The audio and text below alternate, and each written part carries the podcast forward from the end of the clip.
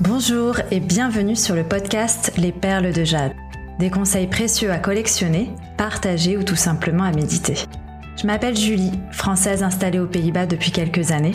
Ancienne responsable d'un département achat devenu coach, j'ai décidé de changer ma vie afin de changer celle des autres. Je vous aide à trouver de nouvelles pistes de réflexion et à passer à l'action afin d'être plus épanoui dans votre vie. Abonnez-vous sur la plateforme de votre choix pour ne manquer aucun épisode. N'hésitez pas à me rejoindre sur Instagram où mon pseudo est julie-du-bas UGS afin d'échanger. Le lien se trouvera dans les notes de l'épisode. En attendant, je vous souhaite une bonne écoute.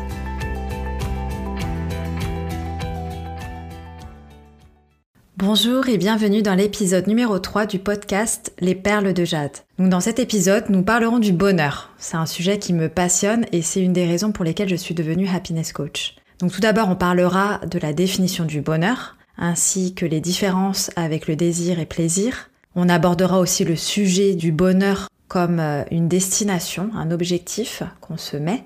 Et enfin, euh, comment le bonheur peut être lié à notre état d'esprit. Tout d'abord, c'est quoi le bonheur? Est-ce que vous êtes déjà posé la question? Parce que je sais que j'ai envoyé un questionnaire à remplir dans lequel j'avais mis comme question quelle est votre définition du bonheur ou c'est quoi le bonheur pour vous? Et qu'il y avait encore des personnes qui avaient du mal à répondre à cette question puisqu'elles ne se l'étaient jamais posée avant. Donc je vais vous donner la définition de Wikipédia. Le bonheur, c'est un état ressenti comme agréable, équilibré et durable par quiconque estime être parvenu à la satisfaction de ses aspirations et désirs et éprouve alors un sentiment de plénitude et de sérénité.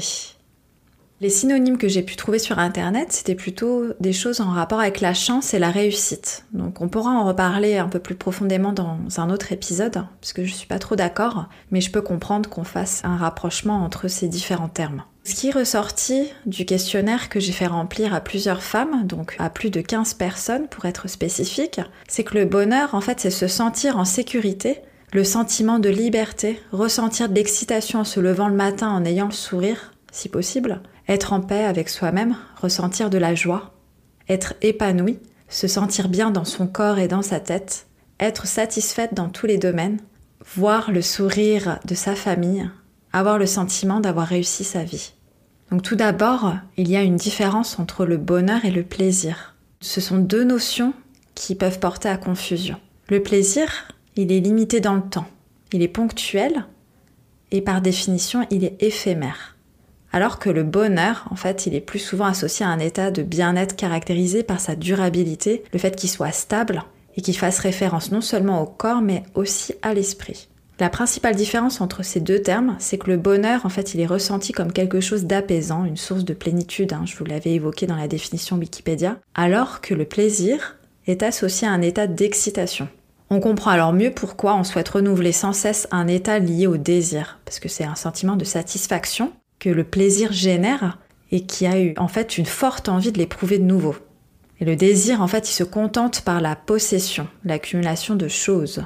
Donc ça peut être euh, des objets, mais aussi euh, d'autres choses, tout ce qui peut se compter, par exemple des conquêtes dans le cas d'un don juan. Alors qu'en fait le bonheur, c'est plutôt considéré comme une fin en soi, un objectif à atteindre. Donc avec le désir, on a toujours le sentiment de ne jamais avoir assez. On a ce besoin de toujours acquérir des choses supplémentaires, d'assouvir ce désir pour avoir l'impression de se sentir complet. Et c'est aussi d'ailleurs le job des influenceurs sur les réseaux sociaux.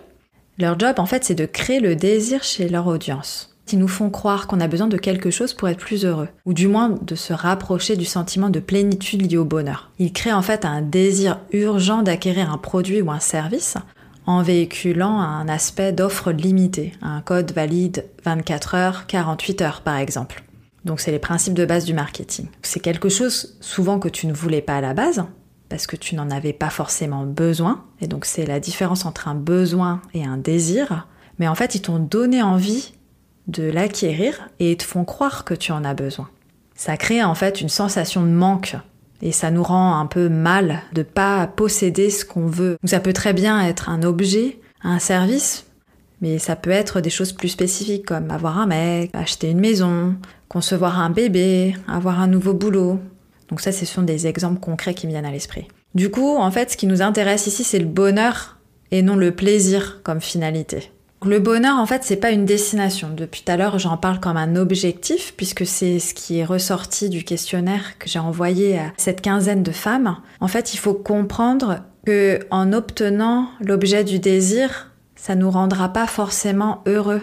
Donc, si on se dit que l'obtention d'un objet, c'est notre objectif et c'est ça le bonheur, mais en fait, on s'aperçoit qu'une fois en possession de cet objet, on n'est pas forcément heureux, ou on peut l'être, mais sur une courte durée, ça dure pas longtemps. Donc c'est pour ça qu'on fait la différence entre le bonheur et le plaisir. Donc on a le plaisir d'avoir acquis ce nouvel objet, mais c'est pas quelque chose de durable. Au lieu de ça, ce que je vous propose, c'est d'essayer de profiter du chemin qui nous emmène vers l'accomplissement de ce désir. Donc il y a toute une sorte d'excitation avant d'acquérir un objet par exemple. Donc comment profiter du bonheur. Donc en fait, à force de rechercher le bonheur, on oublie complètement de profiter du moment présent.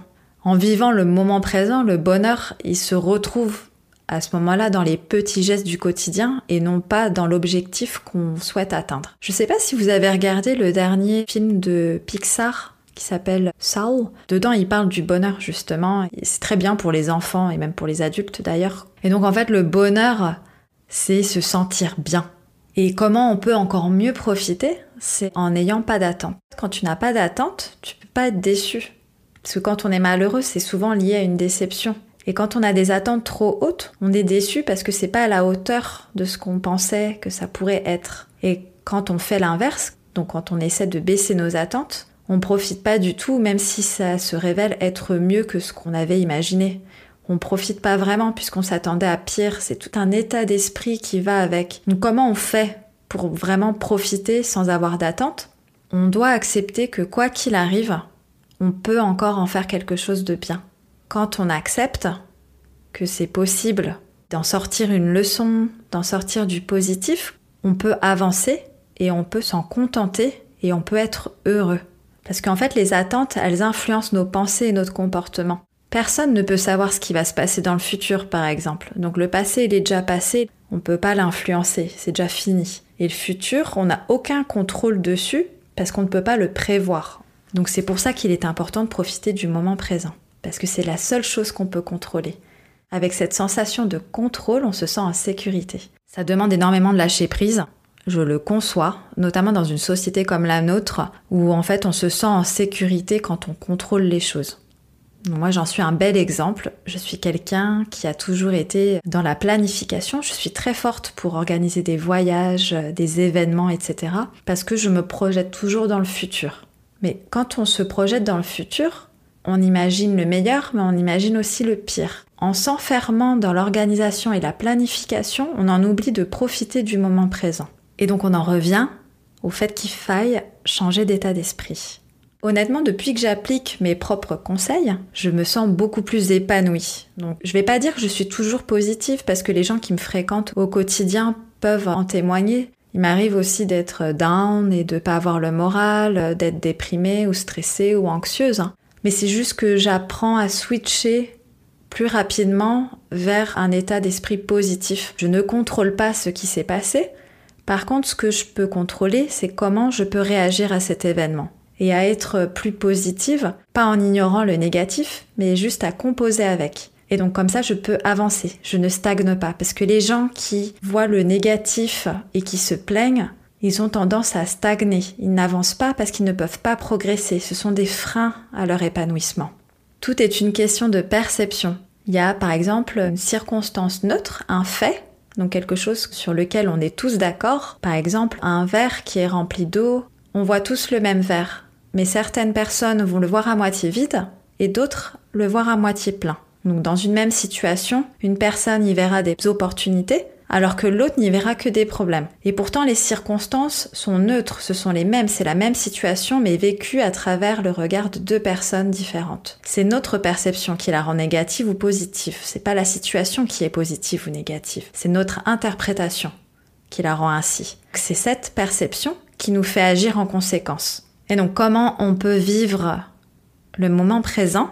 C'est en pratiquant la gratitude, être reconnaissant pour ce qu'on a, être reconnaissant, réaliser, se contenter de ce qu'on a, ça aide énormément à vivre le moment présent. Je ne sais pas si vous connaissez la pyramide de Maslow. Elle énumère les différents besoins. Donc on a des besoins physiologiques, des besoins de base qu'il faut assouvir, donc avoir un toit sur la tête, manger et boire par exemple. Rien qu'en étant reconnaissant d'avoir un toit, de manger à sa faim, de pouvoir boire à sa soif, ça aide à s'ancrer dans le moment présent.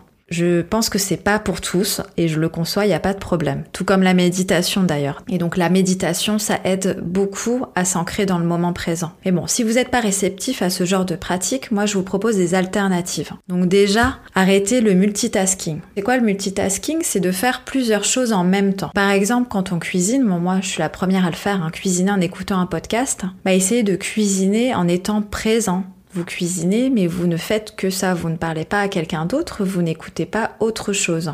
Vous êtes concentré sur ce que vous faites. Donc ça, c'est une méditation. Donc c'est pas une méditation comme on peut la définir avec de la musique ou une méditation guidée, mais c'est associé à la méditation parce qu'on agit en pleine conscience. Quand on mange, on peut focaliser sur la texture des aliments qu'on met en bouche et les saveurs. Donc ça c'est aussi considéré comme de la méditation. Mais vous verrez en fait, rien qu'en faisant ce type d'exercice, vous verrez la différence dans votre appréhension et dans le fait que vous êtes présent et que ça vous apporte une sorte de bien-être. Donc dans cet épisode, on a parlé du bonheur, des définitions qu'on pouvait en faire. On a aussi parlé des nuances entre le bonheur, le désir, le plaisir. Et pour conclure, on a parlé du fait que le bonheur était à notre portée et qu'il venait de notre propre perception et de notre compréhension de celui-ci. Si l'on devait retenir une seule et unique chose de cet épisode, c'est que le bonheur ne provient pas d'éléments extérieurs, qu'il se trouvait déjà en nous, mais c'est juste qu'on ne savait pas comment l'utiliser. Bon, maintenant que je vous ai livré mon secret, à vous de jouer. Je vous invite à venir échanger avec moi sur Instagram si vous le souhaitez, car c'est pour moi toujours un plaisir d'échanger avec les gens. Merci d'avoir écouté cet épisode des Perles de Jade jusqu'à la fin. Les liens de celui-ci se trouvent dans les notes. N'oubliez pas de me rejoindre sur Instagram où mon pseudo c'est Julie-du-bas UGS afin d'échanger et de me dire ce que vous en avez pensé. À bientôt pour un nouvel épisode.